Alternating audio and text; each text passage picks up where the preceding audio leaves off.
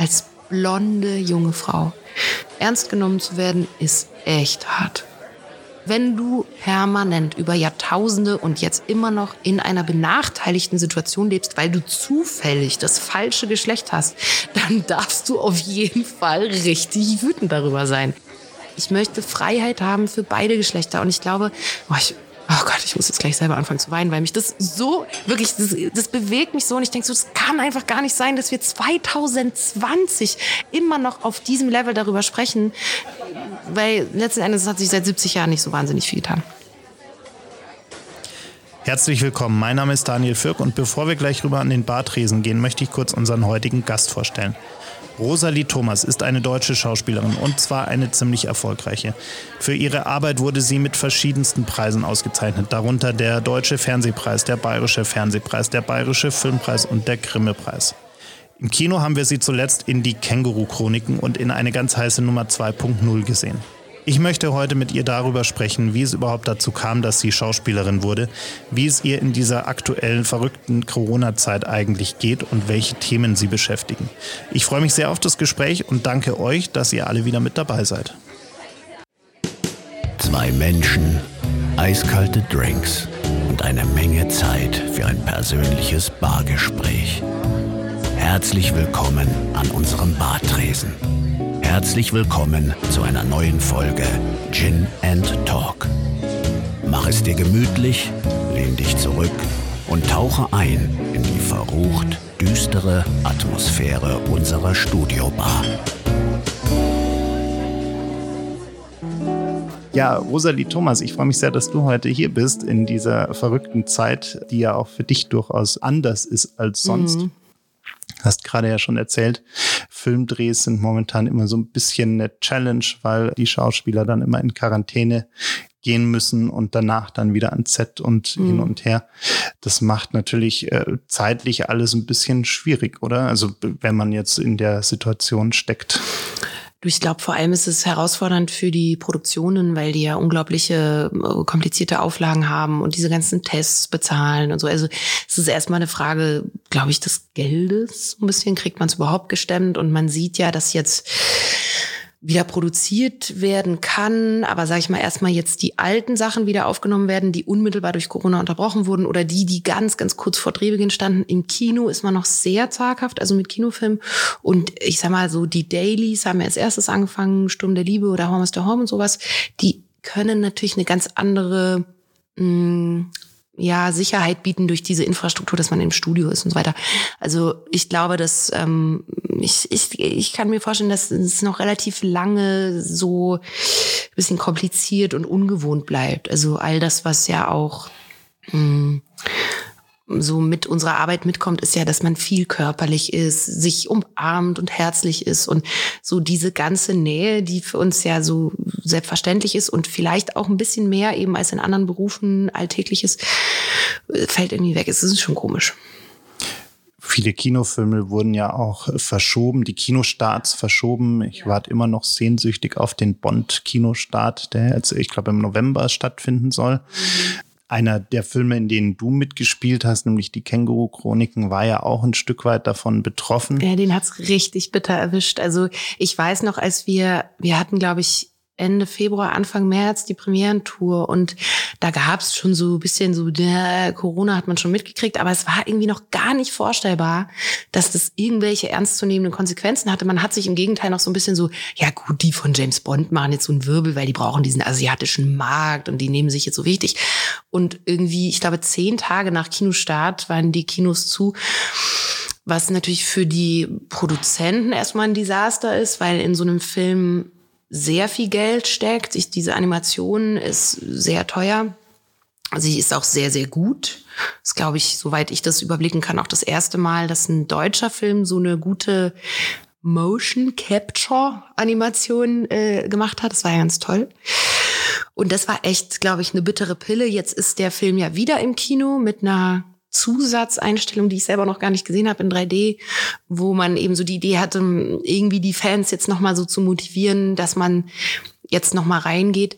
Ich glaube, es ist jetzt aber einfach so, jeder, das habe ich so gelernt über diese Zeit, jeder oder jede hat einfach ein ganz unterschiedliches Sicherheitsempfinden. Und jeder hat seine Gründe, warum man sagt, ich traue mich jetzt ins Kino oder ich traue mich ins Yoga oder wo auch immer hin.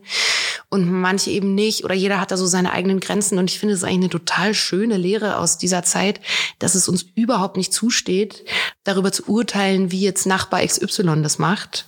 Es geht mich überhaupt nichts an weil vielleicht hat er eine kranke Mutter oder eine Risikopatiententochter. Also es, es geht mir einfach nichts an. Und insofern möchte ich natürlich alle ermutigen, ins Kino zu gehen, weil es wahnsinnig schön ist, dass wir das wieder dürfen. Verstehe aber auch, wenn Menschen da noch zurückhaltend sind.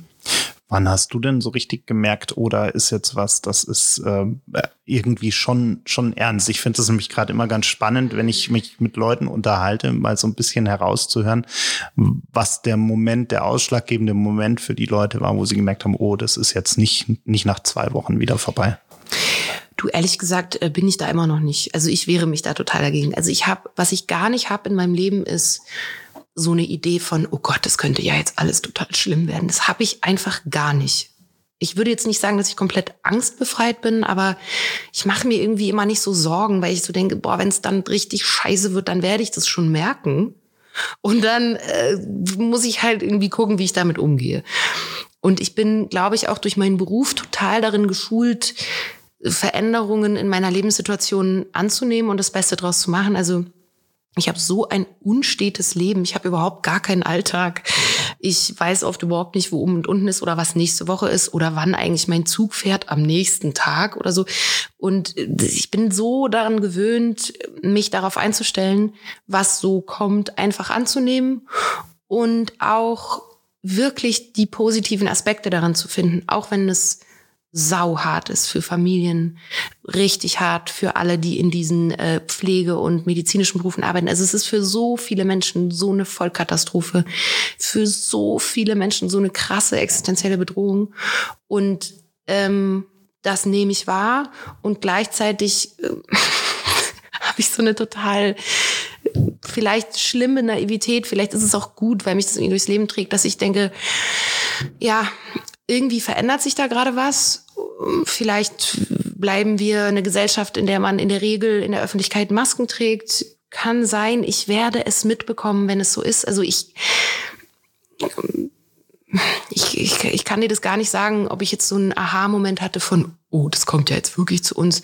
Ich betrachte das immer mit so einer relativ gelassenen Distanz und schaue halt, wie geht's den Menschen in meinem Umfeld, wo ich auch was tun kann oder so, wenn ich die Kapazität habe. Also ich bin, ähm, ich, ich ähm, bin, bin noch nicht so weit.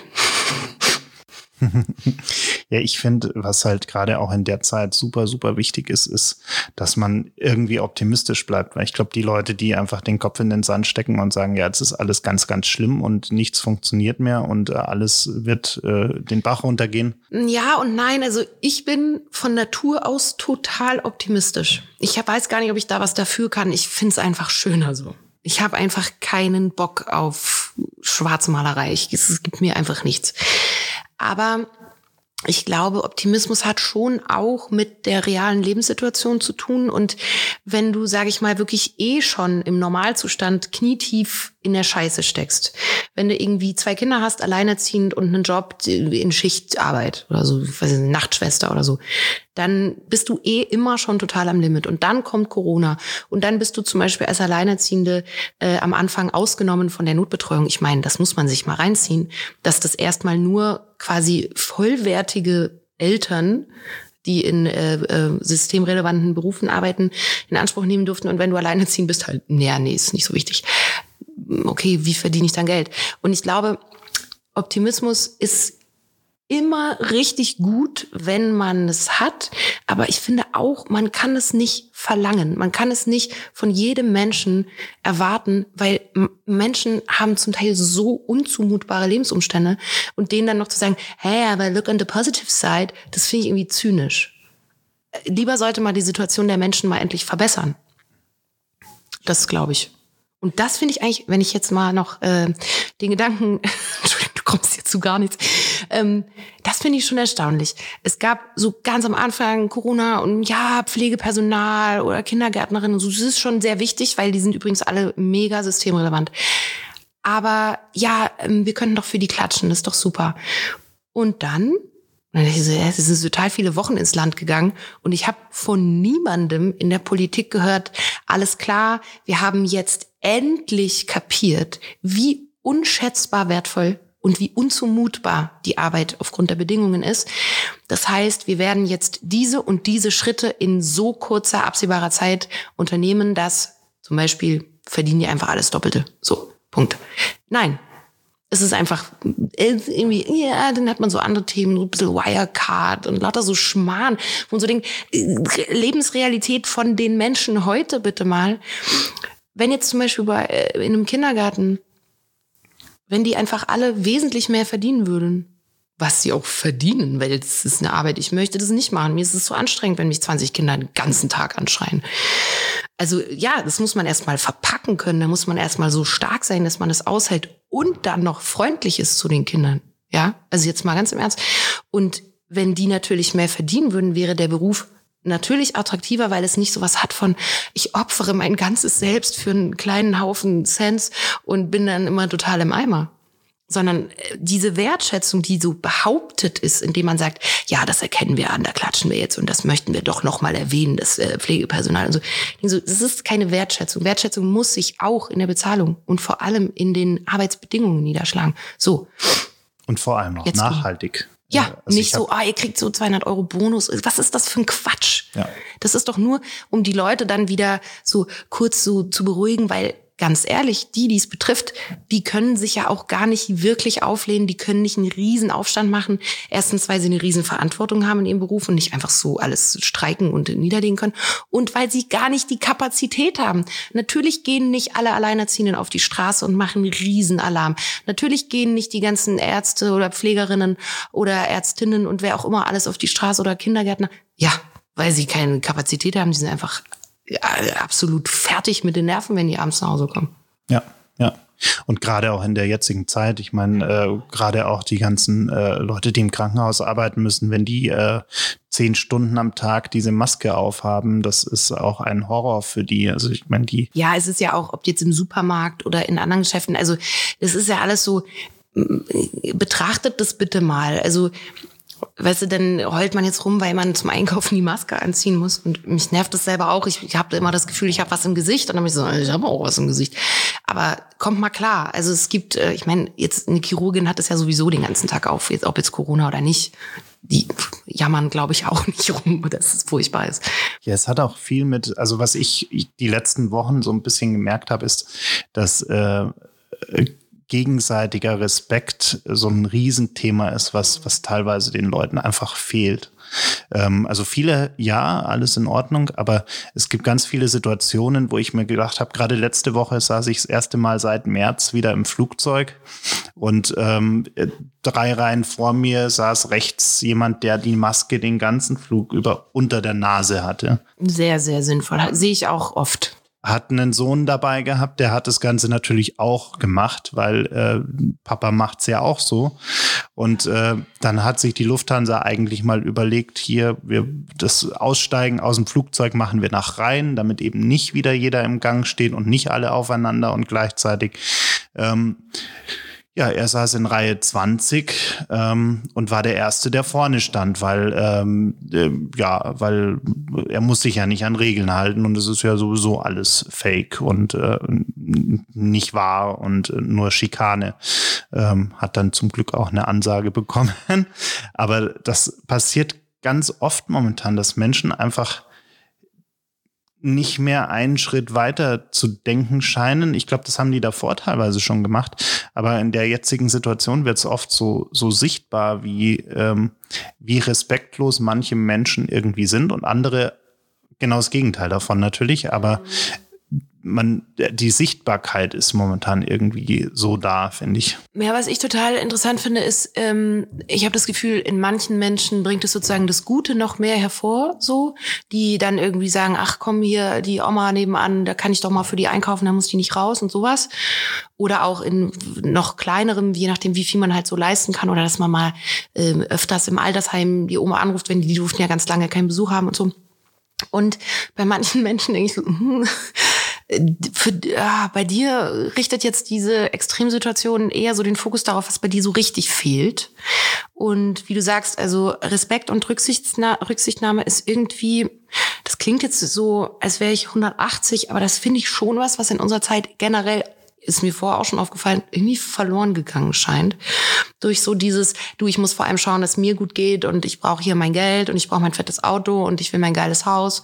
Und ehrlich gesagt, was du machst, ist mir egal. Ich meine, wir leben ja im globalen Sinne sowieso in einer extrem, extrem rücksichtslosen Welt. Also alles, was wir uns gönnen ähm, oder ich sag mal als selbstverständlich ersehen, es wird ja noch gar nicht so gesehen, dass wir uns das gönnen, ist ja auf dem Rücken anderer ob es jetzt die Rohstoffe sind aus Afrika, der Fisch aus dem Viktoriasee, ähm, das Fleisch von diesem widerlichen Tönnies, boah, da fehlen mir wirklich die Worte.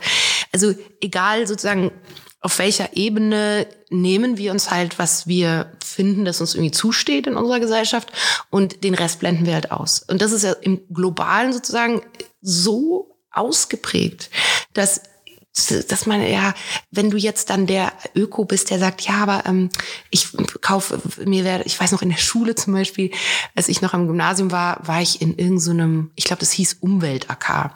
Und dann haben wir zum Beispiel durchgesetzt, dass im Lehrerzimmer nur noch fair gehandelter Kaffee getrunken wird. Fällt mir jetzt gerade erst wieder ein. Und ähm, das ist dann so, das kostet aber mehr und so.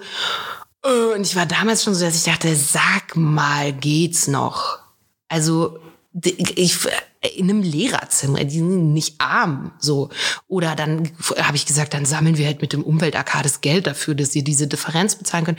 Also ich fand es damals schon erstaunlich, dass du so ein Nervsack bist, wenn du irgendwie aufzeigst, ich habe das ja nicht erfunden, wenn du aufzeigst, hey, das ist aber total ungerecht, ne, was ihr da macht oder was wir hier alle machen.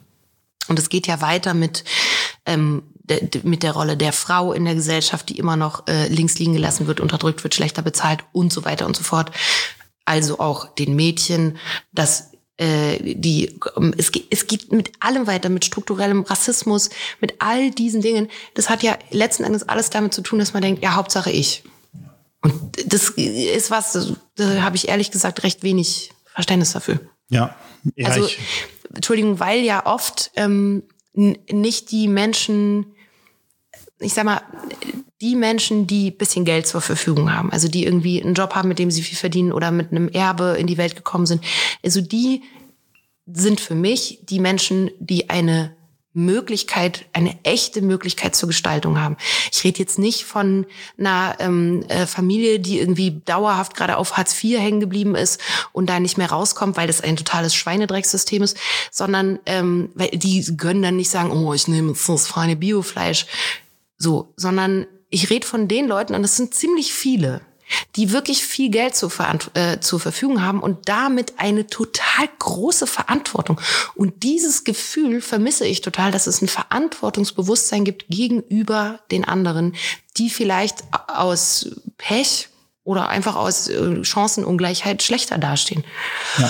Ah, jetzt trinke ich mal einen Ich, ich finde gerade auch, äh, weil du gerade Tönnies angesprochen hast und dieses ganze Ernährungsthema so ein Stück weit, ich, ich finde, wir haben in Deutschland so eine unsympathische Ernährungskultur, was das Thema angeht. Wir haben, äh, ich meine, wenn man in ein bayerisches Restaurant reingeht, das Maximale, was man da irgendwie an, an vegetarischen Optionen, und ich bin jetzt weder Vegetarier noch Veganer, aber ab und zu habe ich auch einfach keine Lust auf Fleisch oder will auch nicht irgendein Fleisch nehmen, wo ich gar nicht weiß, wo kommt denn das eigentlich her. Aber die vegetarischste Variante ist dann irgendwie, ja, Kässpatzen oder ein Salat. Ja, meine, meine Lieblingsvegetarische Option in bayerischen Wirtshäusern ist Salatpute. Auch nicht schlecht. Das ist wirklich super. Du fragst, ja, irgendwas einfach vegetarisch, ja, Salatpute kann ich da machen. Dann kannst du die Pute vielleicht, dass die einfach weglässt oder so. Ja, aber was ist denn das dann? Das ist äh, Gemüse. Sag ich, ja, das ist so. Das ist super. Das finde ich, ich meine, das bessert sich ja und so kommt dann langsam, aber es gibt ja immer noch diese Idee von ohne Fleisch gibt's ist kein Essen. Ja. Was ich halt also bin ich zum Glück einfach auch ganz anders aufgewachsen. Es äh, war bei uns ganz klar, dass wenn es Fleisch gibt, dass es irgendwie die Ausnahme ist und dass es dann was Gescheites ist. Ähm, und deswegen bin ich auch damit aufgewachsen, dass man einfach sehr, sehr vielfältig mit Gemüse kochen kann. Also ich ich käme nie auf die Idee zu sagen, oh, da fehlt jetzt aber der Fisch oder das Fleisch und das ist jetzt gar nicht komplett. Ich finde sogar viel, man kann natürlich wahnsinnig äh, aufwendig und, und ähm, tatsächlich vielfältiger mit Gemüse kochen. So erlebe ich das zumindest. Dafür kann ich halt kein Steak braten. Das kann ich leider nicht. nee, ich würde mir auch einfach wünschen, dass es mal mehr Restaurants gibt, die sich wirklich zum Beispiel mal nur mit einer vegetarischen Karte beschäftigen und das richtig gut machen. Also ich bin, äh, wenn nicht gerade Corona ist, normalerweise ziemlich oft in den Nordics unterwegs und, und, und viel auch in Finnland zum Beispiel. Und in Helsinki gibt es so gute, so unfassbar gute vegetarische Restaurants, die richtig cool sind, wo man gerne hingeht, äh, wo ich immer jedes Mal, wenn ich irgendwie ein paar Leute dabei habe, äh, schleppe ich die dahin. Und dann kommt immer so, ja, also vegetarisch muss das sein. Haben wir nicht irgendwas, wo es auch irgendwie Fleisch oder Fisch gibt? Dann sage ich, nee, wir gehen jetzt mal dahin.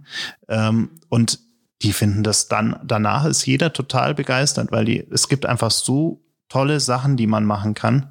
Ähm, und ich finde auch immer, wir haben so einen Haus- und Hofkoch hier, äh, der, der Vincent Fricke, ein äh, guter Freund von mir, der quasi auch in jedem Podcast hier genannt wird, einmal, weil das Thema einfach immer aktuell ist.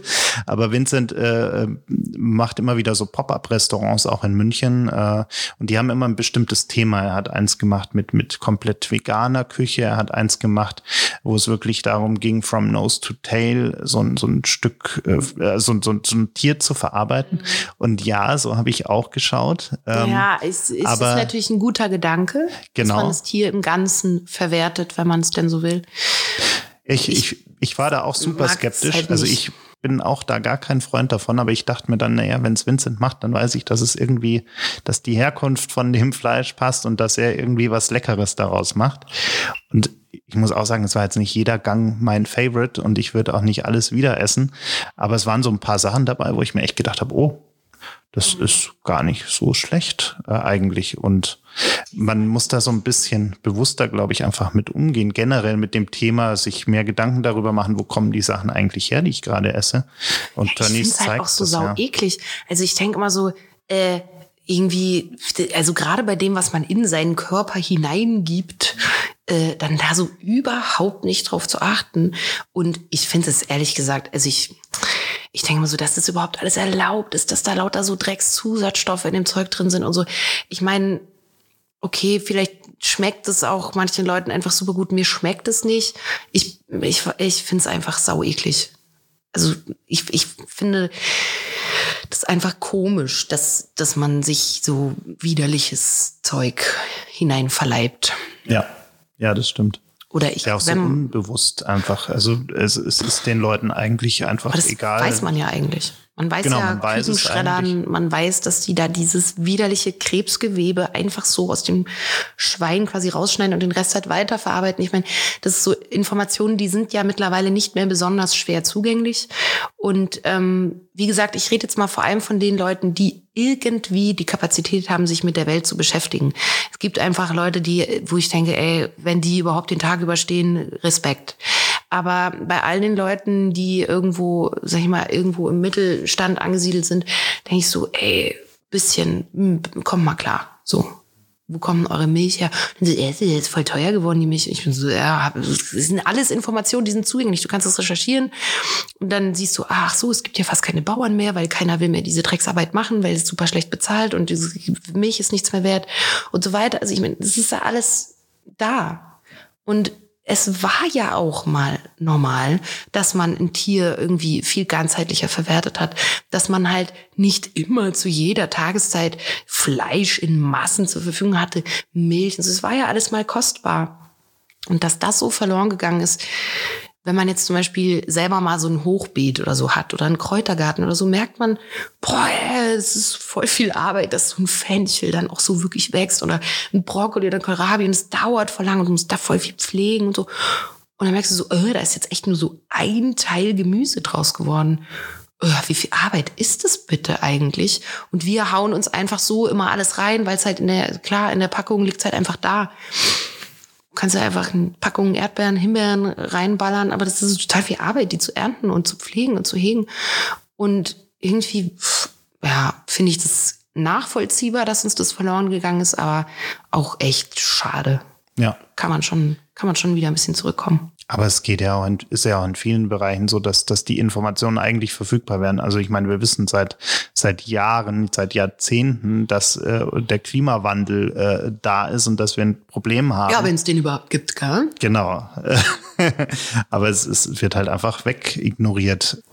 Ich glaube, dass das bestimmt, ähm, weil man jetzt Hirnforscherin wäre oder so, könnte ich das viel besser. Ähm, ich glaube, dass das zu einem gewissen Teil ganz normale menschliche psychische Vorgänge sind, dass du einfach also ich sag mal, du kannst ja nicht jede Information, die du bekommst, schon gar nicht heutzutage, wo du alle Informationen permanent ungefragt bekommst, kannst du ja nicht verarbeiten und immer eine Konsequenz daraus ziehen. So, das ist wahrscheinlich nicht leistbar. Und du kannst, glaube ich, oft auch nicht die Tragweite begreifen von dem, was da wirklich, also klimawandeltechnisch, was da echt auf uns zurollt. Also ich sag mal, die, die Tragweite von, von so einen Prozessen zu überblicken, ist wahrscheinlich jetzt gar nicht so ohne. Also wir sind ja jetzt nicht alle Forscherinnen, die sich hinsetzen und sagen, oh, ich fuchs mich da jetzt rein.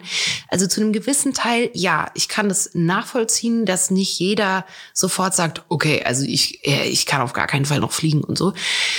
Aber irgendwo hört es halt dann auch auf. Also ich denke, vor allem die Menschen, die in den großen verantwortlichen Positionen sitzen, die also wirklich Gestaltungsmöglichkeiten haben, dass die nicht schon längst gehandelt haben und viel konsequenter sind und sich klüger und weiser verhalten als jeder Endverbraucher, das geht mir nicht ins Hirn rein. Also da fehlt mir dann wirklich der geistige Horizont. Ich denke, ihr habt doch die Möglichkeit. Ja, klar, ich kann aufs Autofahren verzichten. Ich bin überhaupt eh noch nie geflogen, wenn es nicht unbedingt, unbedingt sein musste, weil ich immer schon der, ich war halt früher der merkwürdige Öko, der so, du fährst immer mit der Bahn. Ich war so, ja, normal. Und jetzt ist es so voll cool, dass alle mit der Bahn fahren, was mich ja auch freut. Sehr super. Aber ich sag mal, klar, wir können im Kleinen schon viel machen, aber ich sag mal, die wirklich großen, weltverändernden Dinge, da müssen halt auch die großen Entscheider, die in der Regel alte weiße Männer sind, mal ran. Und müssen, ja, es geht ja nicht um ich glaube immer, es geht gar nicht darum, dass man jetzt so, oh, ich will aber jetzt nicht meine ganzen Privilegien aufgeben, dass ich immer alles haben kann, was ich haben will. Und Kapitalismus ist so geil und ich kann mir immer alles kaufen. Ja, gut, es sterben woanders Leute deswegen, aber ich muss das alles mal haben. Ähm, es geht vor allem darum, glaube ich, offen zu sein für Veränderungen und äh, sich zu fragen, was können wir denn verändern? Was ist jetzt schnell und einfach möglich? Aber das, das ich habe das Gefühl, die Menschen haben so eine krampfhafte Angst davor, dass ja irgendwas anders werden könnte, ohne dass sie in Betracht ziehen, dass es ja vielleicht auch besser werden könnte, mhm. Ich, ich hatte immer gar nicht auf dem Tableau, das finde ich total komisch. Das ist richtig, ja. Ich, ich hatte am Anfang äh, der ganzen Corona-Zeit so ein bisschen die Hoffnung, dass die Menschen mal ein bisschen mehr wertschätzen, was sie eigentlich haben, wie gut es ihnen eigentlich manchmal geht. Gut, es sind natürlich nicht alle. Es gibt auch die, die da merken, dass es ihnen wirklich scheiße geht, klar. Aber äh, gerade diese ganzen ja, Konsumsüchtlinge, wenn man sie dann mal so bezeichnen möchte, die halt einfach immer irgendwie das neueste Auto, das neueste, äh, neuesten Klamotten, die neuesten und noch eine Reise und noch eine. Und ich will, nehme ich da in manchen Bereichen gar nicht mal aus, weil äh, es ist so, ein, so, ein, so eine Routine, die man irgendwann dann so irgendwie drin hat, weil die gar nicht gut ist. Kapitalismusopfer sind. Genau. Ja. Und ich hatte so ein bisschen die Hoffnung, dass ähm, sich das vielleicht ein bisschen ändert, dass die Leute dadurch auch, dass sie gar nichts kaufen konnten über ein paar Wochen, also außer über Amazon, die natürlich sich gefreut haben. Aber ich, ich hatte so ein bisschen die Hoffnung, dass die Leute da vielleicht ein bisschen bewusster mit umgehen. Aber irgendwie so, jetzt seit es die ganzen Lockerungen gibt, habe ich das Gefühl, es ist alles wieder so back to normal. Also ich glaube, wie immer, es gibt die Menschen, ja, wo sich da was bewegt. Es sind aber mh, hm, zumindest jetzt in meinem Umfeld die, die sich eh schon immer Gedanken gemacht haben und so ein bisschen bewusster sind. Also ich hatte neulich so ein Erweckungserlebnis. Ich war in Berlin und bin mit dem Fahrrad äh, von Kreuzberg nach Prenzlauer Berg gefahren und äh, so durch Mitte. Und da sind die ganzen schicken Läden, ähm, also halt so schickere, geilere Klamottenläden, da gibt's eigentlich alles. Und äh, bin da in so einen Laden rein, weil ich was, äh, so eine Creme kaufen wollte. Und dann dachte ich so, also, Entschuldigung, was ist hier los? Es ist Samstag, es ist wirklich herrlichstes Sommerwetter. Und vor den Klamottenläden standen die Menschen in der Schlange draußen, bis sie halt dann rein durften. Und ich dachte so, ich, ich, ich krieg dieses Bild, ich, ich komme nicht drauf klar. Also ja, am Anfang, als es wieder losging, ähm, dachte ich so, ja klar, jetzt stehen die irgendwie mal vor einer guten Metzgerei oder einer guten Bäckerei, weil man oder vor einem Reformhaus, weil man irgendein spezielles Lebensmittel braucht oder so. Klar, das ist jetzt einfach so, jetzt stehen wir halt an. Kennen wir in unserer Generation ja auch noch gar nicht. Aber vor den Klamottenläden, also mich hat's wirklich, ich dachte so, ich will zu denen hinrennen und sagen, was macht ihr da mit eurem Leben? Weil das, das kann es nicht sein. Das kann nicht die Essenz sein von dem, was wir gerade erlebt haben oder noch erleben, dass wir dann uns dass die sich nicht entblöden, in der Schlange vor irgendwie einem coolen dänischen Laden zu stehen. Das, ich, das Erlebnis hatte ich jetzt aber auch vor ein paar Tagen in der Hofstadt. Da gibt es irgendwie einen Schuhladen hier in München. Äh, und da stehen die wirklich nonstop Schlange. Also ich, ich verstehe es nicht von einem Schuhladen. Ich, also mir, mir fehlt da natürlich auch die Geduld. Ich bin ein sehr ungeduldiger Mensch, aber also das, ich merke dann einfach zum Beispiel für mich hätte das jetzt niemals den Stellenwert.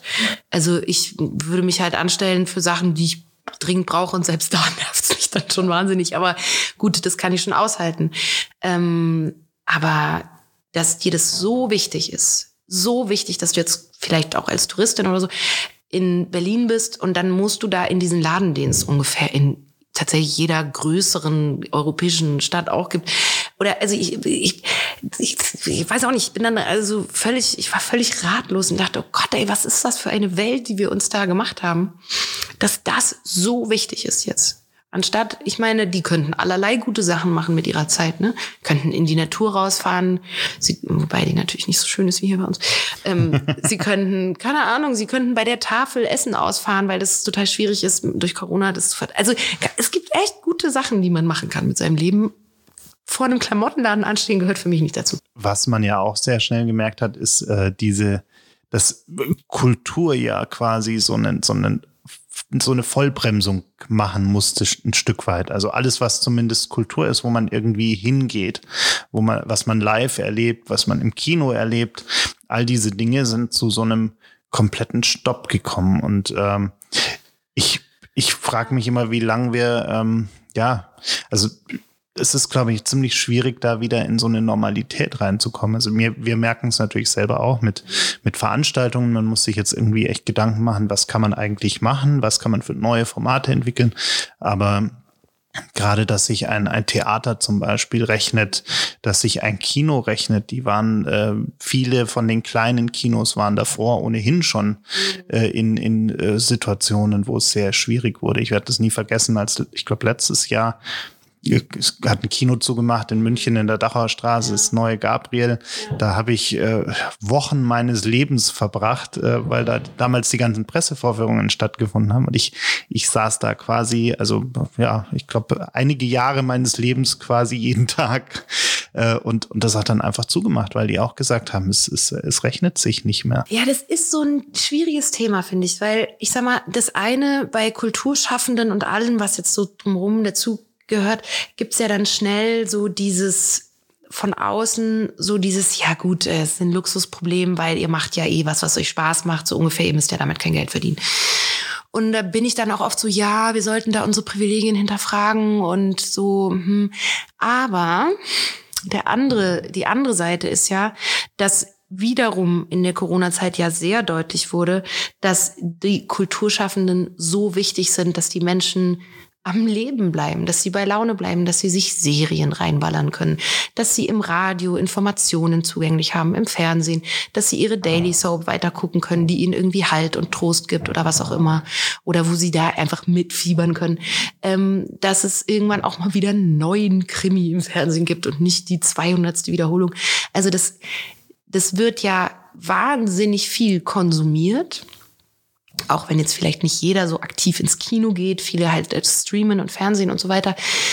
Aber es hat eigentlich gar keinen gesellschaftlichen Stellenwert, weil es diesen Irrglauben gibt von also ich erlebe das ja ganz oft, ich lasse das dann auch oft stehen, dass Leute so denken, wir machen eigentlich die ganze Zeit nur Party. Also wir chillen einfach hart ab auf dem Filmset und lassen uns wahrscheinlich auch immer volllaufen und wir, wir hängen eigentlich nur rum und machen Instagram Stories oder so.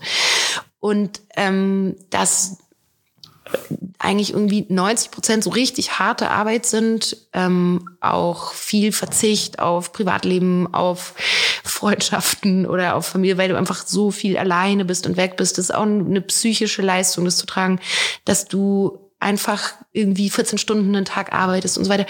Ähm, viel Vorbereitung und viel Reisen und so. Und also ich beschwere mich darüber gar nicht, weil ich den Beruf wirklich liebe und es total als Privileg empfinde. Aber das, da stimmt natürlich das Bild nicht zusammen. Ähm, also zum Beispiel, was soll jetzt ein klassischer Musiker oder eine, eine, eine, eine Violinistin oder so, ja, was machen die denn, wenn die nicht auftreten dürfen?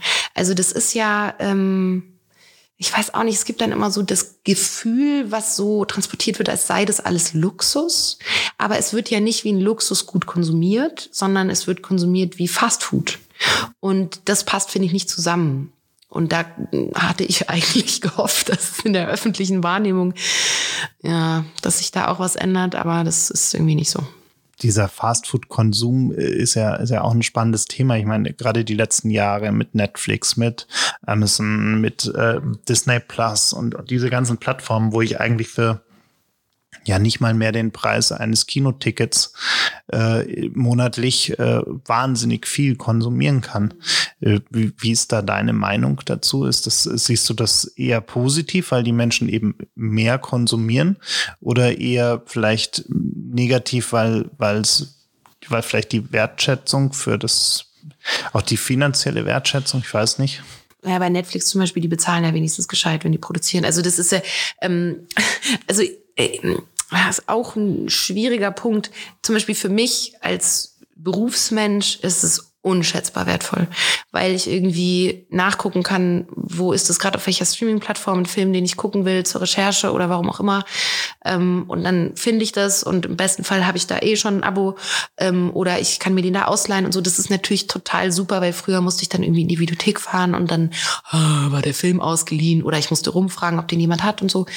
Und ähm, das ist für mich ist es total toll es ist letzten Endes ja auch toll, dass Geschichten zugänglich sind. Also wenn du jetzt, sag ich mal, in Deutschland eine Serie produzierst für Netflix, dann wird die einfach in 190 Länder rausgeballert. Das ist schon fett. Also diese Reichweite, die können wir uns ja in Deutschland mit nichts anderem ermöglichen. Und das verstehe ich auch, wenn Leute das machen wollen und gucken wollen. Ähm, ich glaube nicht, dass es dazu beiträgt, dass wir irgendwie lernen, unser Konsumverhalten äh, zu ändern. Im Gegenteil, weil dieses Binge-Watchen, das ist ja wie, wie, wie so eine Chips-Tüte, wo du eh schon merkst, oh, ich esse die jetzt irgendwie auf und dann wird die irgendwie nicht leer und du isst quasi immer weiter wie so ein Sack vom Weihnachtsmann oder so. Also das ist ja einfach krass. Also du, du, zieh, du ziehst dir einfach nur noch Zeug rein. Und mm, ja, muss man einfach lernen, dann da auch zu sagen, stopp oder jetzt kann ich nichts mehr aufnehmen ich glaube ja immer noch, dass diese Diskussion so Kino oder Streaming, sie ist real, weil die Kinos müssen gucken, wo sie bleiben, jetzt mehr denn je. Und trotzdem gibt es kein vergleichbares Filmerlebnis, was du dir zu Hause schaffen kannst. Du kannst den schönsten Dolby Surround Keller haben mit irgendwie so einer vollgefurzten Couch. Es wird nie das gleiche sein, wie dass du in diesen Saal kommst und das Licht geht aus frisches und Popcorn. frisches, boah, frische, ja, ich muss unbedingt bald ins Kino. Frisches Popcorn, Werbung, quatschende Leute, über die du dich aufregen kannst oder du bist selber der, über den sich Leute aufregen. Dann fragst du dich, kann ich jetzt mein Popcorn essen oder ist es gerade zu still im Film? Also du bist ja einfach in Verbindung mit Menschen, die du noch nie gesehen hast vielleicht, die du nicht kennst und der Mensch an sich ist so ein Herdentier und ist so dafür gemacht, in Verbindung zu sein, in, in, in Gleichklang oder Missklang mit anderen Menschen. Ich glaube einfach nicht daran, dass das für immer äh, aufgegeben wird. Vielleicht wird es sich verändern, vielleicht wird es sich verkleinern, aber ich glaube nicht daran, dass dieses Erlebnis Kino oder auch eben Theater oder Oper was ja nochmal eine kleinere Bevölkerungsgruppe ist, die das überhaupt nutzt. Ich glaube nicht, dass, also ich meine, gemeinsam mit Leuten in einem Kinofilm lachen oder ich bin jetzt zum Beispiel die Horror-Kinobesucherin, wenn es so ein bisschen spannend ist. Ich mache das auch eigentlich nicht mehr, weil es für alle anderen so schlimm ist, weil ich ihnen, glaube ich, so die Freude verderbe, weil ich bin so schreckhaft und ich weiß dann schon so, ja, so dunkel, man sieht jetzt nur noch die Schulter von hinten und dann kommt so Musik und ich weiß jetzt so, oh, jetzt kommt bestimmt gleich, kommt da um die Ecke da oder in dem Fenster die Spiegelung von dem Bösewicht oder so. Und obwohl ich es weiß, obwohl ich die Filme ja so weit durchschaue, dass ich weiß, jetzt kommt gleich dieser Moment, erschrecke ich so sehr und so laut, dass echt alle so, oh. Ich denke immer, es ist doch total lustig, neben mir zu sitzen, weil da tut sich noch was, da geht noch jemand mit und so, aber es finden irgendwie scheinbar äh, manche Leute halt nicht so toll. Ja. aber auch das gehört ja zu dieser Erfahrung, ne, dass man so mit Menschen gemeinsam ist. Richtig, ja. Und letzten Endes fehlt uns das ja jetzt auch mehr denn je. Also äh, ich sag mal, die Leute daheim, die kennen wir jetzt wirklich zur Genüge, falls man noch miteinander spricht oder zusammen ist nach dieser extremen Lockdown-Zeit. Ähm, jetzt kann man ja mal wieder mit anderen Leuten was machen. Netflix hat man auch langsam durchgeschaut. Wobei jetzt gibt es eine neue Staffel Dark. Ja, das oh, Dark ist ja vom Genre nicht so meins. Da komme ich irgendwie nicht drauf klar, auch wenn ich natürlich die Arbeit von den ganzen Kolleginnen und so total respektiere und anerkenne, aber das äh, irgendwie, das kriegt mich nicht. Da bin ich voll. Das ist einfach nicht mein, ja, Magst du noch mal so ein Getränk? Ich würde sehr gerne noch mal so ein leckeres Getränk. Soll ich erzählen, was du mir gemacht hast? Also, du hast mir ein total schönes Getränk gemacht, weil ich habe nämlich festgestellt, wie dumm das ist, wenn wir uns hier zu Gin and Talk treffen, tagsüber, wo man sich nicht schön gepflegt einen reinlöten kann. Und habe jetzt hier ein San Bitter, das ist so ein quasi non-alcoholic Aperol oder so, ne? Wie so ein Campari eigentlich ohne Alkohol, mit Tonic und Eiswürfel. Es ist sehr lecker. Ich kann es nur jedem empfehlen, der nicht volltrunken in Podcast sprechen möchte. Worüber wir ja noch gar nicht gesprochen haben, ist eigentlich, wie es bei dir zu all dem kam, was du heute machst. Das haben wir so ein bisschen übersprungen, weil wir gleich so in die, in die großen Themen abgebogen sind. Aber ähm, äh, wie, wie wurdest du denn eigentlich Schauspielerin? Mal die, die Klischee-Frage überhaupt, äh, aber ich glaube, ich finde Ich wurde so geboren. Ähm, ja, boah, muss ich mal überlegen, wie viele Details sind da jetzt interessant. Also ich finde das ja, ich finde es natürlich nicht so interessant, weil ich war ja dabei.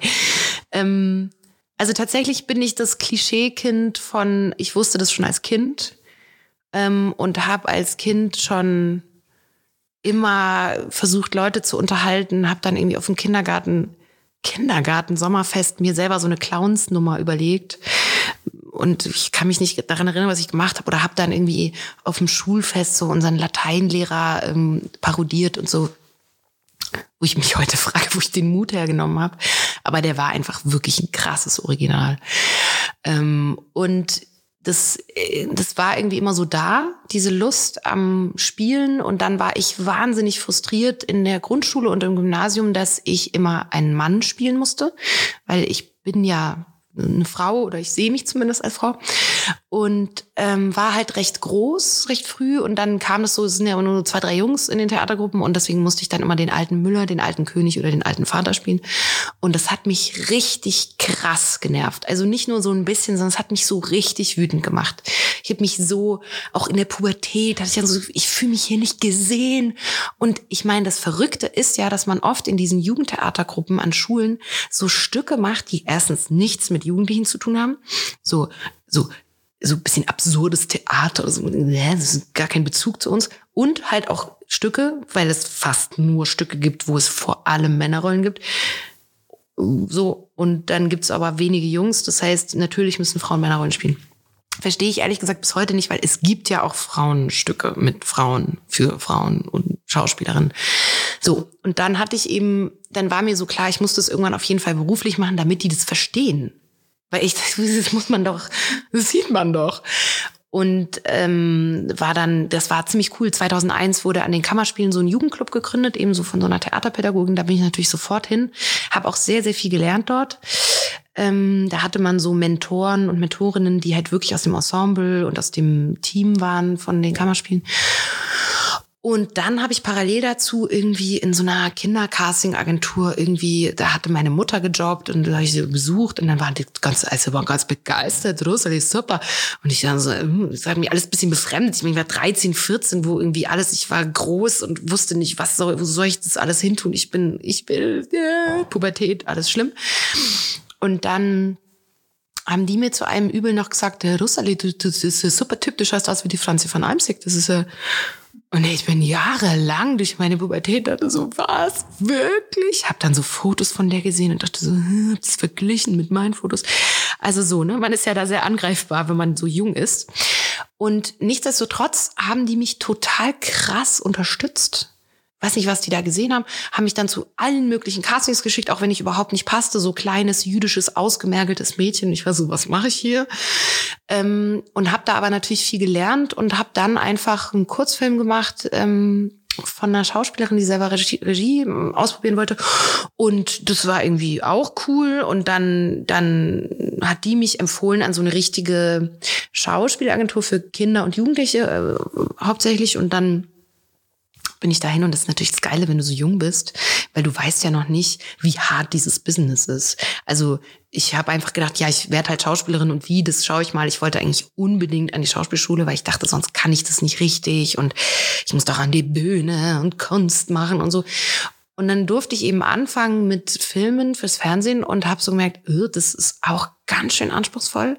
Es ist gar nicht so, wie ich mir das gedacht habe, dass das dann so voll einfach ist und hatte da sehr früh wirklich richtig tolle Leute, die an mich geglaubt haben und die mich halt in guten Sachen besetzt haben und habe dann mit 17 einen Polizeiruf ähm, gedreht, Polizeiruf München mit Dominik Graf als Regisseur, der, also wenn ihn jetzt jemand nicht kennt, das ist so der Regisseur, mit dem wirklich jeder Schauspieler und jede Schauspielerin unbedingt arbeiten will in Deutschland.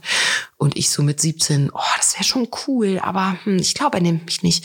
Hat er aber hat mir das zugetraut, im Gegensatz zu mir. Und ähm, dann habe ich irgendwie diesen Polizeiruf gemacht, der auch wirklich heftig war. Und dann hatte ich mein Abi gemacht, gerade noch so. Also, weil ich wollte mich eigentlich abmelden von der Schule, weil die gesagt haben, das geht nicht, so lang kannst du nicht drehen, nicht in der K12 und so. Also wir hatten damals, ich bin sehr alt, wir hatten noch 13 Jahre. Ähm, und ich war so, ja, wenn ich es nicht machen darf, dann gehe ich halt von der Schule. Also mir war das einfach klar, dass so eine Chance nicht, also ich war einerseits natürlich noch in diesem glücklichen, naiven Zustand, wo ich vieles noch nicht wusste, aber vieles wusste ich auch sehr genau. Also ich glaube, meiner Mutter zum Beispiel war es auch manchmal unheimlich, weil ich war so wahnsinnig zielstrebig und auch ehrgeizig. Also ich wusste einfach, ich glaube, ich kann irgendwie was und ich will richtig viel. So.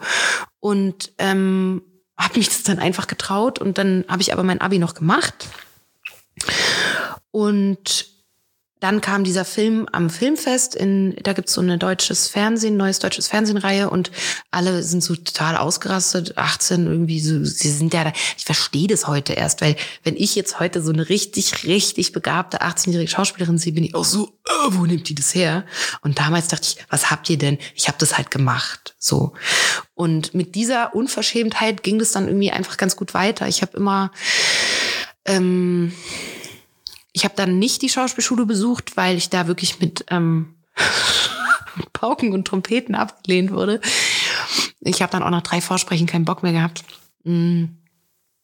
Weil ich das so würdelos finde, wie man da, also ich fand es einfach unmöglich, wie die da mit einem sprechen.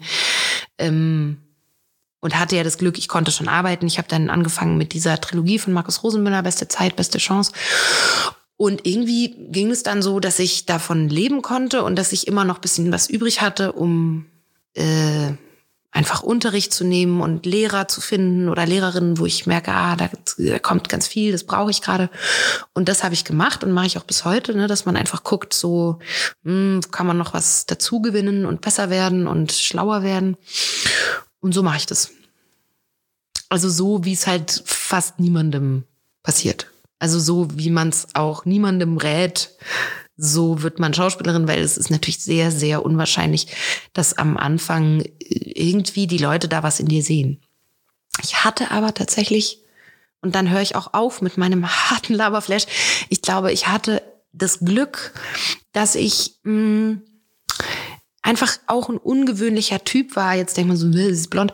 Ich war halt echt, ich bin es auch immer noch, ich bin groß, ich bin fast 1,80. Ich finde es natürlich wieder nicht so groß, ich finde es normal. Aber ich sag mal, unter Schauspielern, gerade männliche Schauspieler sind sehr, sehr oft kleiner als ich, wenn überhaupt genauso groß. Und mir wurde das am Anfang, da war ich glaube ich 15, hat mir das einer nach einem Casting gesagt, du wirst es nicht weit bringen, du bist einfach zu groß. Und ich dachte so, ja gut, also mein lieber Scholli, das kann ich nicht ändern. Also ich kann, ich keine Ahnung, ich kann zunehmen, ich kann abnehmen, ich kann mir die Haare färben, ich kann sie mir schneiden, ich kann alles Mögliche machen, aber ich kann mir halt nicht die Beine abschneiden. Also da dachte ich dann irgendwie, ist mir egal. So, es muss irgendwie trotzdem gehen. Und irgendwie denke ich heute, dass das vielleicht auch gerade mein Glück war, weil ich so total spannende Rollen gekriegt habe, dass, ich weiß es auch nicht an der Größe liegt, ich weiß es auch nicht. Ich war halt nicht so ein typisches, sag ich mal, typisches Mädchen mit 16, 17. Ich finde es einfach uralt aus. Ich finde es ganz interessant, weil du erzählst es so äh, schön und ähm, gleichzeitig denke ich so ein bisschen an die Zeit zurück, weil ich meine, wir sind tatsächlich äh, fast gleich alt. Du bist äh, ja jünger. Bitte. Nee, du bist äh, tatsächlich Fuck. ein knappes Jahr älter. Unfassbar. Ähm, aber äh, auf jeden Fall, ähm, ich war damals zur gleichen Zeit, äh, vorhin eben erzählt, so ein äh, Kinoportal gegründet äh, und war zur gleichen Zeit in der in, in einer ähnlichen Szene quasi unterwegs. Also habe ganz viele Interviews geführt mit ganz vielen Schauspielern, äh, ganz vielen Deutschen natürlich, aber auch internationalen und äh, war auf diesen ganzen Events und auf dem Filmfest und äh, alles irgendwie, alle möglichen Leute getroffen.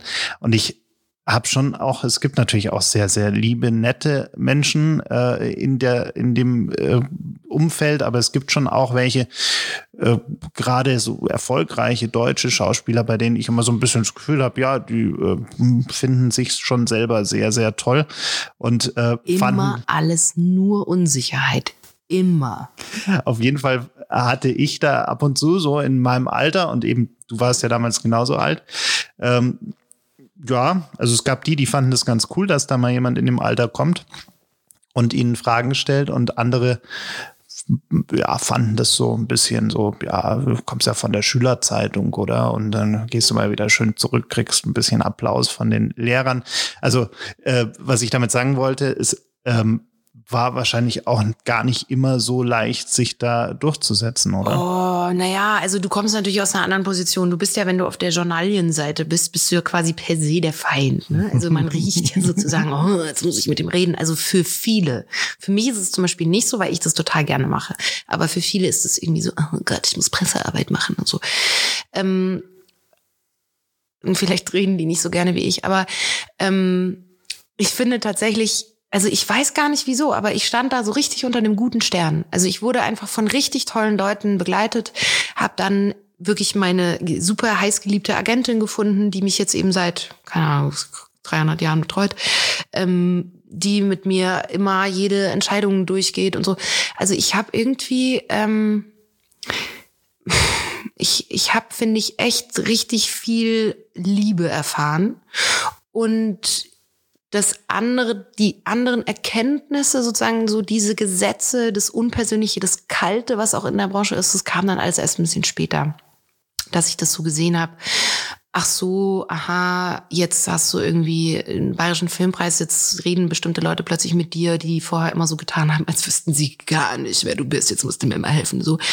Aber das ist tatsächlich so, dass ich da von der Persönlichkeit dass mir das wirklich so richtig egal ist, weil ich glaube, dass mein Ego in meiner Arbeit auch, wenn es viele, glaube ich, anders denken oder erwarten würden und auch viele anders leben. Für mich spielt mein Ego in meiner Arbeit wirklich keine Rolle. Es ist für mich einfach scheißegal, weil ich gehe da, äh, gehe zum Filmset, ich habe eine Figur und meine einzige Aufgabe ist, dass ich diese Figur und ihre Geschichte so gut erzähle und so gut irgendwie rüberbringe, was auch immer, dass die Menschen das berührt und dass die irgendwas mitnehmen. Und das ist meine Aufgabe. Der Rest ist mir egal. Mir ist es egal, ob jetzt äh, einer sagt, ja, aber ich äh, muss hier näher an der Kamera sitzen oder ähm, nein, das war mein Platz. Und diese ganzen unfassbar vielen Statusspiele, die da abgehen. Ich nehme das wahr und ich finde es manchmal befremdlich, ich finde es manchmal sauwitzig, aber ich ähm, bin da kein Teil davon. Weil es, es, es gibt mir nichts, es interessiert mich irgendwie nicht. Und so ist es auch mit diesem ganzen Umgang, ähm, sag ich mal, in diesen Veranstaltungsgeschichten auf irgendwelchen Events, ähm, dass ich irgendwann so dachte, ach, weißt du was, die Leute, die mich verstehen und die mich mögen, das sind wahrscheinlich eh die, mit denen ich arbeiten will. Und bei denen, wo ich das Gefühl habe, ich müsste mich jetzt total verstellen, damit ich denen gefalle, äh, auf die habe ich ja eigentlich keinen Bock, weil das muss ja sowieso vibrieren und, und irgendwie resonieren gegenseitig. Und habe mir echt einfach frecherweise das Recht rausgenommen, dass, dass es dann schon passen wird, wenn, wenn die Leute, die mich eben interessieren, wenn es da Klick macht, das reicht ja letzten Endes. Keine Ahnung, ob jetzt alle zuhören und denken so, ja gut, jetzt ist aber auch vorbei. Aber ich habe ähm, ich habe eben tatsächlich ist das Einzige, was ich wirklich furchtbar finde, das wird jetzt besser, weil jetzt bin ich dann schon über 30 und ich merke, es macht einen riesigen Unterschied. Das Einzige, was echt noch dramatisch ist, ist als junge Frau, als blonde junge Frau ernst genommen zu werden, ist echt hart. Ich weiß nicht, was, was man noch machen soll. Also selbst wenn du die Gedanken machst zur Welt und selbst wenn du sie auch äußern kannst in ganzen, vollständigen, korrekten Sätzen, selbst dann passiert es dir noch, dass nach einer Talkshow, wo du das alles gemacht hast, jemand, eine andere Frau zu dir sagt, also das hätte ich ja nicht gedacht. Also es war jetzt total überrascht, dass so eine junge blonde Frau, also so, so, so, so und ich bin so, oh Mann, ich weiß, was du sagen willst, aber es ist so falsch. Und äh, oder dass ein Produzent zu dir sagt, also also für so eine für so eine junge Frau hast du aber doch also ein bemerkenswertes dramaturgisches Verständnis und ich bin so, äh, das ist mein Beruf. Das ist mein Beruf, ein Drehbuch zu verstehen, Alter. Und kann sein, dass er andere Erfahrungen gemacht hat. Kann sein, dass andere Frauen in meinem Beruf vielleicht auch versuchen zu verstecken, dass sie smart sind, weil sie vielleicht schlechte Erfahrungen damit gemacht haben, was weiß ich. Aber ich möchte nicht, ich möchte nicht, dass man so mit mir redet. Ich mache das so, dass ich die Leute mal darauf aufmerksam mache und freundlich sage, guck mal, du wolltest mir ein Kompliment machen, aber du hast mich eigentlich beleidigt und so. Und ich bin da total, total ausdauernd und wirklich geduldig, obwohl es mir eigentlich nicht liegt. Also ich gehe dann auch nicht an die Decke oder so, weil ich denke so, es meint jetzt erstmal niemand böse, wir müssen das einfach lernen. Wir müssen das alle lernen, dass man jemanden klein macht, indem man sowas sagt. Und quasi mich labelt mit diesem, ja, du bist ja nur eine junge Frau und dann kannst du das und das ja noch nicht wissen. Und ich denk so, hey, hör mir erstmal zu und sieh nicht nur mein Geschlecht oder meine Haarfarbe. Das ist einfach unfassbar. Und das ist ja, sage ich mal, noch die freundliche Spitze des Eisbergs, die ja hingeht bis zu MeToo-Geschichten und diesen ganzen Machtstrukturen und wo ich jetzt einfach merke, ich bin zum Beispiel total froh, dass ich nicht mehr 22 bin, sondern 32, wo ich einfach schon so viel erlebt habe, auch so viel schlimme Sachen in dem Beruf, so viele Tiefpunkte mit eben ob es jetzt eine Sexszene ist oder wie die, dass sie umgehen mit dir, wie als wäre es so eine gebuchte Prostituierte. Also es gibt so viele schlimme Geschichten, die ich dir jetzt erzählen könnte, die mich aber letzten Endes ja zu der Frau gemacht haben, die ich jetzt bin, dass ich ähm, Dinge verstehe, dass ich sie durchschaue oder immer noch lerne, sie zu verstehen und in den Dialog gehe, weil ich einfach nicht glaube, dass wir mit so einer Kampfhaltung ähm, da wirklich weiterkommen weil die müssen es einfach verstehen. Und es muss natürlich auch so sein, dass die Frauen, die denken oder die, die Lust haben, nachzudenken und eine Haltung zu haben, die müssen es halt auch machen. Die müssen sich das trauen und die müssen als Mädchen schon darin bestärkt werden, dass ihre Meinung interessant ist, dass ihre Wut berechtigt ist, dass ihre Ideen ähm, Raum haben dürfen. Das ist jetzt, glaube ich, unsere Aufgabe dass bitteschön die nächste Mädchengeneration nicht auch noch so aufwächst wie ich. Das geht einfach nicht. Du sagst gerade, die Leute müssen es einfach endlich mal verstehen. Also vor allem die Männer müssen es endlich mal verstehen. Ja, die Frauen auch. Aber sag erst mal fertig. Ja, aber gerne ist eigentlich ein guter Punkt. Also glaubst du, glaubst du, dass äh, Frauen auch teilweise einfach ich, ich meine, ich, ich als Mann äh, darf mir da irgendwie, steht mir vielleicht das Urteil so nicht zu, aber ich weiß nicht, wenn du auch sagst, äh, Frauen kommen auf dich zu und sagen, wie, ja, also dass du das jetzt so gesagt hast und hm, hm, glaubst du, dass Frauen vielleicht auch manchmal da einfach äh, mehr auf den Tisch hauen müssten? Ja, also zu 100 Prozent äh, glaube ich und weiß ich das. Also es geht ja, mh, hm, also es ist ein super weites Feld. Da könnte ich jetzt fünf Stunden ohne Unterbrechung, glaube ich, darüber referieren. Ähm, ich glaube, natürlich geht es darum, dass Männer erstmal verstehen, ah, das ist nicht nur so, dass die irgendwie jetzt auch noch was wollen oder irgendwie so ein bisschen nerven, weil die haben doch jetzt schon alles, die dürfen jetzt arbeiten und die werden in der Ehe nicht mehr vergewaltigt, ist doch voll geil. Wir haben doch jetzt alles als Frauen, ja. So, es gibt ja manchmal so diese Idee von, was denn noch? Also wenn ihr euch jetzt noch beschwert, dann liegt's an euch, so. Und äh, ich glaube, Männer müssen verstehen, dass unsere Benachteiligung einfach Realität ist. Es fängt beim Gender Pay Gap an, also bei der ungleichen Bezahlung, die immer im Durchschnitt in Deutschland bei 20 Prozent liegt. Geht ja dann weiter, äh, ein Paar bekommt Kinder, das heißt natürlich geht die Frau in Teilzeit, weil sie eh weniger verdient, dann sind die auch noch verheiratet, das heißt sie kriegt sowieso fast nichts raus, weil es immer noch dieses völlig verrückte Ehegattensplitting gibt. Es geht weiter bei Alleinerziehenden, die in der großen äh, Mehrzahl immer noch Frauen sind, weil die sind halt nun mal biologisch erstmal anders als das Kind gebunden ist. Für einen Mann natürlich einfach wesentlich leichter zu sagen, okay, ich bin weg. Ähm, die zum Beispiel, das kann man, finde ich immer gar nicht glauben, Alleinerziehende haben zum Beispiel kein Recht auf 14 Monate Elterngeld, weil sie nicht gemeinsam beantragen können, dann kriegen die einfach nur zwölf. Denke so, wer hat denn sowas sich ausgedacht? Das ist Sadismus. Und ähm, so, das ist, äh, dann geht es weiter bei Frauen, die in einer Regelmäßigkeit sexuellen Belästigungen, blöden Sprüchen und so weiter ausgesetzt sind. Wir merken das ja schon gar nicht mehr. Also wenn man da mal anfängt, drüber nachzudenken, dann uh, so viel Zeit habe ich gar nicht. So, so wichtig will ich das auch gar nicht, dass es in meinem Leben ist diese ganzen vielen Alltäglichkeiten bis hin zu, oh, ich komme dann abends mit dem Fahrrad da nicht mehr zurück, weil da ist dieser dunkle Park. Das heißt, oh Gott, wie mache ich denn das? Es gibt so, so, so viele Dinge, die uns als Frauen immer noch benachteiligen. Ganz abgesehen davon, wenn du jetzt auch noch ähm, eine äh, POC, eine, also eine äh, schwarze Frau bist oder äh, mit irgendeinem anderen Migrationshintergrund, dann kannst du es eigentlich, kannst du es auch gleich vergessen. Also wenn dann noch irgendwas anderes oder du hast noch eine Behinderung, also dann ist es einfach, glaube ich, nur noch schrecklich. Ähm, ich will damit jetzt aber gar nicht schwarz malen. Ich glaube, es ist so wichtig, dass Männer das wirklich verstehen und ernst nehmen. Und es hängt aber auch damit zusammen, wie wir Frauen uns artikulieren. Weil solange wir nicht verstehen oder uns nicht zutrauen, dass unsere Bedürfnisse wahrhaftig sind, dass unsere Bedürfnisse berechtigt sind und dass vor allem unsere Wut die viele Frauen, glaube ich, auch erstmal in sich entdecken müssen, die Wut über die Ungerechtigkeit, dass die total angebracht ist. Dass die nicht, wie es uns anerzogen wurde, lächerlich ist oder hysterisch oder zickig oder unangenehm oder hässlich, sondern dass diese Wut wirklich mehr als berechtigt ist. Weil wenn du permanent über Jahrtausende und jetzt immer noch in einer benachteiligten Situation lebst, weil du zufällig das falsche Geschlecht hast, dann darfst du auf jeden Fall richtig wütend darüber sein. Und dann darfst du dieser Wut Gehör verleihen. Ob du darüber schreibst, ob du darüber sprichst, ob du in deiner Partnerschaft äh, sagst, oh Mann, eigentlich gefällt mir das gar nicht so, wie wir uns das aufteilen, weil die Frau immer noch ähm, 90 Prozent der Care-Arbeit, des Mental Loads, ich weiß nicht, ob dir das was sagt, mhm. übernimmt. Ähm, in der Familienarbeit sozusagen zusätzlich, dass sie jetzt auch noch arbeiten gehen darf. Und dann muss sie ja auch immer, oh Gott, fuckable muss sie ja auch noch bleiben, obwohl sie jetzt drei Kinder rausgedrückt hat und so. Also geht's noch?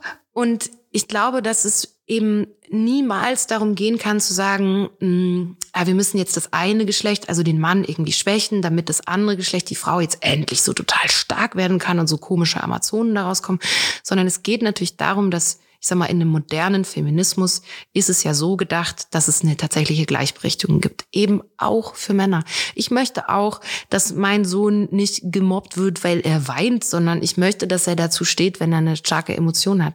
Ich möchte, dass er ein Kleid anziehen kann, wenn er da Bock drauf hat, ohne dass einer sagt, das machen nur Mädchen. Ich möchte Freiheit haben für beide Geschlechter. Und ich glaube, oh, ich, oh Gott, ich muss jetzt gleich selber anfangen zu weinen, weil mich das so, wirklich, das, das bewegt mich so und ich denke so, das kann einfach gar nicht sein, dass wir 2020 immer noch auf diesem Level darüber sprechen, weil letzten Endes hat sich seit 70 Jahren nicht so wahnsinnig viel getan. Und deswegen glaube ich, äh, gibt es eben nie diese eine Richtung, dass man jetzt sagt, ähm, bei MeToo, ja, das ist aber jetzt ja die Frauen, die müssen dann da auch mal was sagen. Nein, das nicht, weil das Opfer, was in der Machtstruktur weiter unten steht, kann nicht sagen, hey, betreten kann es schon. Habe ich auch gemacht, habe ich für den Sender einfach nie wieder gearbeitet.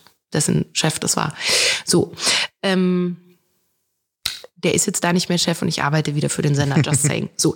Ähm, ja, das sind einfach, das sind einfach Erfahrungen, die man macht, ne, als Frau. Und ähm, mir ist das immer so wichtig, dass man das versteht, dass es nicht darum geht, irgendwie junge Frauen haten jetzt total ab auf alte weiße Männer oder so, sondern es geht einfach darum, dass auch ja ältere Menschen, auch ältere Frauen lernbereit sind und auch hier wieder bereit für eine Veränderung, innerlich wie äußerlich, dass man, dass man neugierig ist, dass man fragt, ja, wie nimmst denn du das eigentlich wahr? Du bist jetzt eine Frau um die 30, wie erlebst du das? Und nicht, ja, ja, ähm, ich weiß Bescheid, weil ähm, ich habe eine Tochter, die ist auch 30 und ich denke so, hä?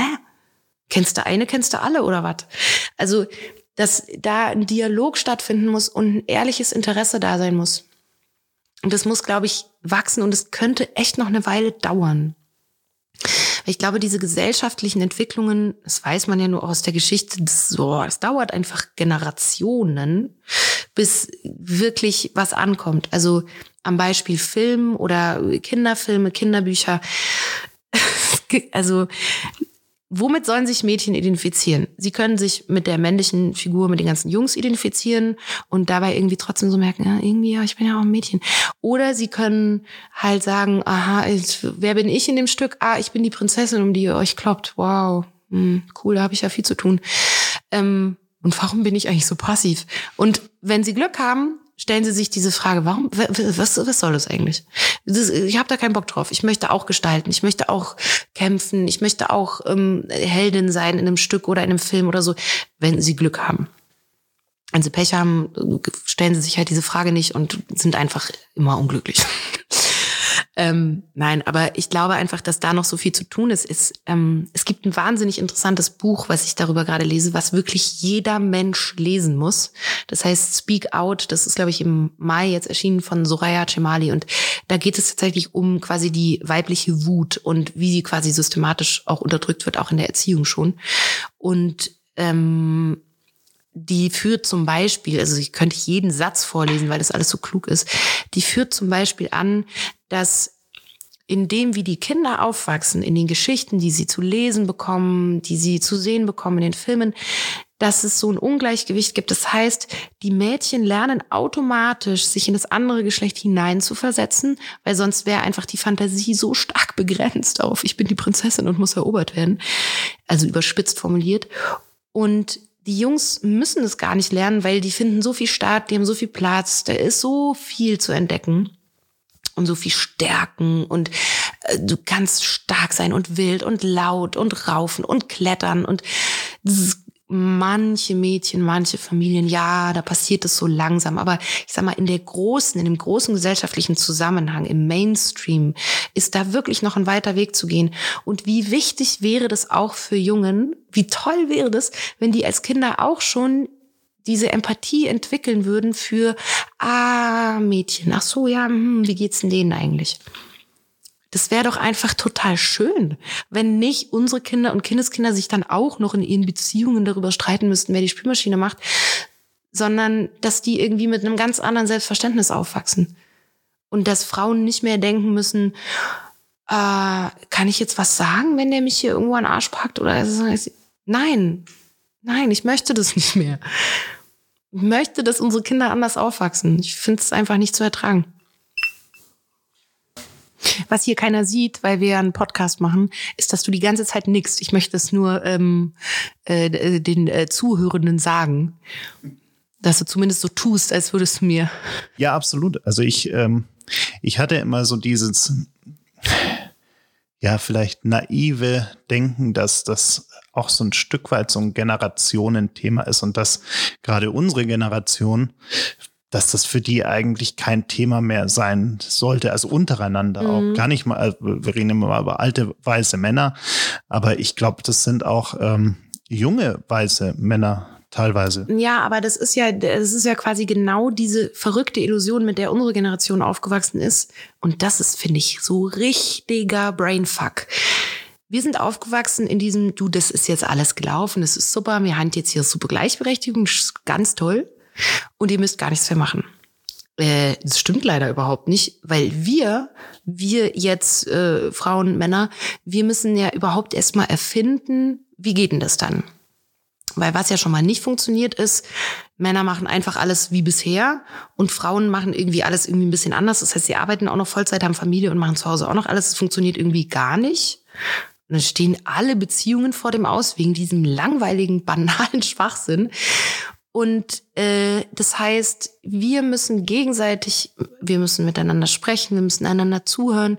Und eigentlich sind wir die, wir könnten die Heldinnen und Helden sein, die das wirklich neu definieren, die wirklich unseren Kindern oder Neffen nicht, ist ja egal, ob man jetzt eigene Kinder hat, die der nächsten Generation gesamtgesellschaftlich gesehen mitgeben, dass für beide Geschlechter alles möglich ist. Und damit meine ich eben auch umgekehrt, muss es auch okay sein, wenn Jungs Ballett machen. Ich meine, auf welchem Level muss man sich denn teilweise überhaupt noch darüber unterhalten? Und da, ähm, da ist eben die ganze Gesellschaft gefragt, jede Generation und eben vor allem natürlich auch die Politik und Medien Filmemacherinnen, Filmemacher, was für Geschichten erzählen wir, was tragen wir in die Welt hinaus und dann eben den Kindern auch was anderes vorleben. Weil ich glaube, bei uns, ich will nicht sagen, es ist schon alles verloren, aber ich glaube, wenn wir den Blick quasi darauf richten, was wir weitergeben wollen an die nächsten Generationen, dann kann man vielleicht auf gute Ideen kommen. Ich glaube auch. Also ich habe ähm, am äh Wochenende mit einem, mit einem guten Freund äh, auch darüber gesprochen. Äh, liebe Grüße an Thomas an der Stelle, wenn er bis hierhin zugehört hat. Ähm, wenn nicht, ähm, ist es kein Freund mehr.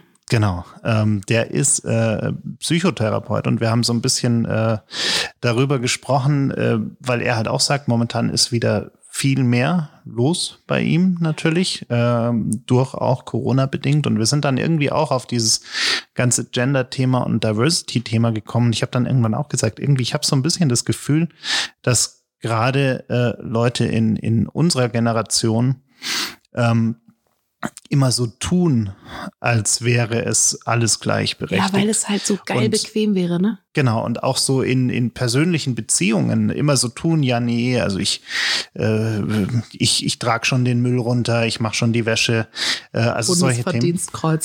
Und, äh, und die sind dann, äh, fallen dann aber, also die haben so einen Zwiespalt im Kopf, so, einen, so einen dämlichen, weil sie haben es ja irgendwie anders gelernt und sie haben aber beigebracht bekommen von der Gesellschaft, dass irgendwie jetzt nicht mehr okay ist. Und dann geht es so hin und her. Und das ist auch einer der Punkte, die dann immer so ein bisschen dazu führen, dass äh, es da wirklich auch äh, psychologische Probleme teilweise gibt, weil die es wirklich nicht checken. Ja, das meine ich mit Brainfuck. Also ich glaube einfach, dass äh, wenn du jetzt die ganze Zeit quasi in so einer Illusion aufgezogen wurdest, dann und du irgendwann so merkst, äh, sag mal, irgendwie vielleicht hm, kann es sein, dass es gar nicht stimmt. Das ist ja quasi wie wenn du aus der Truman Show kommst und so denkst, die Welt existiert gar nicht so, wie ich sie mir vorgestellt habe oder wie es mir weiß gemacht wurde, dass sie ist.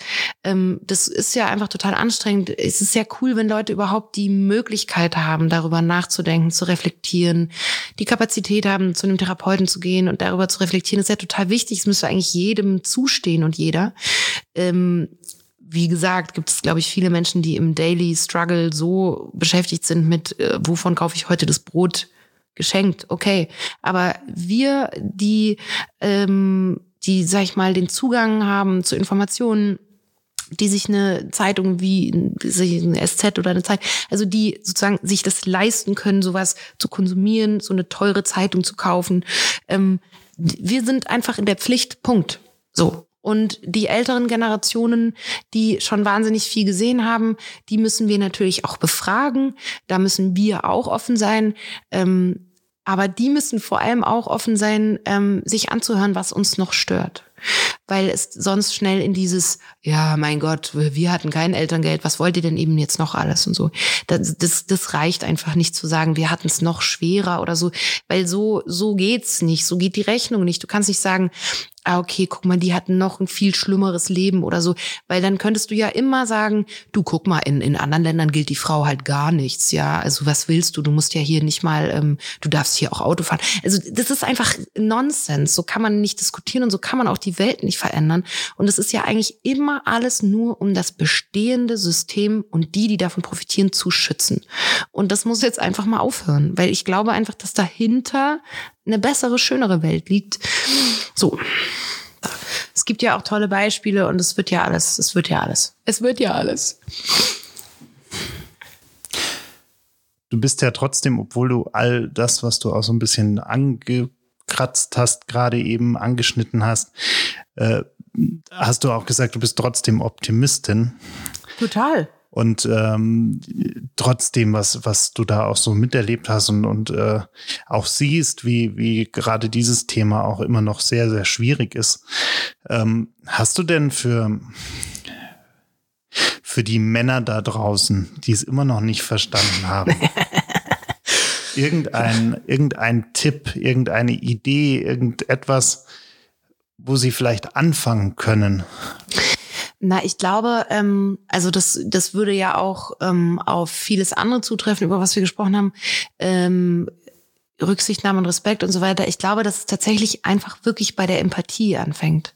Und ich glaube, dass man das auch üben kann. Also wenn einem das jetzt nicht so gegeben ist oder man das nie brauchte, weil man einfach so irgendwie weit gekommen ist, das schadet einfach nicht. Also mh, mm, das zu üben, sich in andere wirklich hineinzuversetzen, andere genau zu betrachten, auch von sich selber wegzukommen, Fragen zu stellen. Ich glaube, ich nerv wahrscheinlich die Leute mal, weil ich die so viel frage. Und ich merke da manchmal, dass die Menschen auch so denken, warum fragt die mich denn jetzt so viel? Aber es interessiert mich einfach wirklich. Und auch wenn es dich erstmal nicht wirklich interessiert, kannst du ja mal fragen und einfach lernen zuzuhören. Ich meine, das sind alles Sachen, wenn einem die schwer fallen oder jetzt eben nicht so bums gegeben sind, ich glaube, das kriegt man hin auch als Mann. Äh, nee, aber ich glaube wirklich, dass das ähm, der erste Startpunkt ist, weil wenn wir Empathie entwickeln für unsere Nachkommen, für unsere, für das andere Geschlecht, für Menschen, die vielleicht nicht dieselben Möglichkeiten hatten wie wir, für Menschen, die aus ihren Heimatländern aufbrechen, um irgendwie ein besseres Leben zu suchen und dann hier in irgendeiner Drecksklitsche landen, in so einem Auffanglager und nicht arbeiten dürfen. Wenn wir Empathie entwickeln für Tiere, so, ich, und ich meine, wir haben das ja eigentlich. Man, man kann es an Kindern beobachten, das haben die Kinder einfach. Ähm, wenn wir uns da vielleicht zurück dran erinnern und das üben, ich glaube, das wäre ein richtig, richtig guter Anfang. Dann ist schon richtig, richtig viel geschafft. Empathie entwickeln und zuhören. Das ist doch ein wunderbares Schlusswort. Ja, vor allem, weil ich so viel am Labern war und dann sagt, ihr müsst mal zuhören, ne? danke dir fürs Vorbeikommen. Ja, voll gerne, danke. Das war's leider schon. Die letzte Runde ist ausgetrunken, das Gespräch zu Ende. Vielen Dank fürs Zuhören. Bitte nimm Rücksicht auf die Nachbarn und sei leise, wenn du die Bar verlässt. Aber vergiss auf keinen Fall, den Abonnieren-Button zu klicken.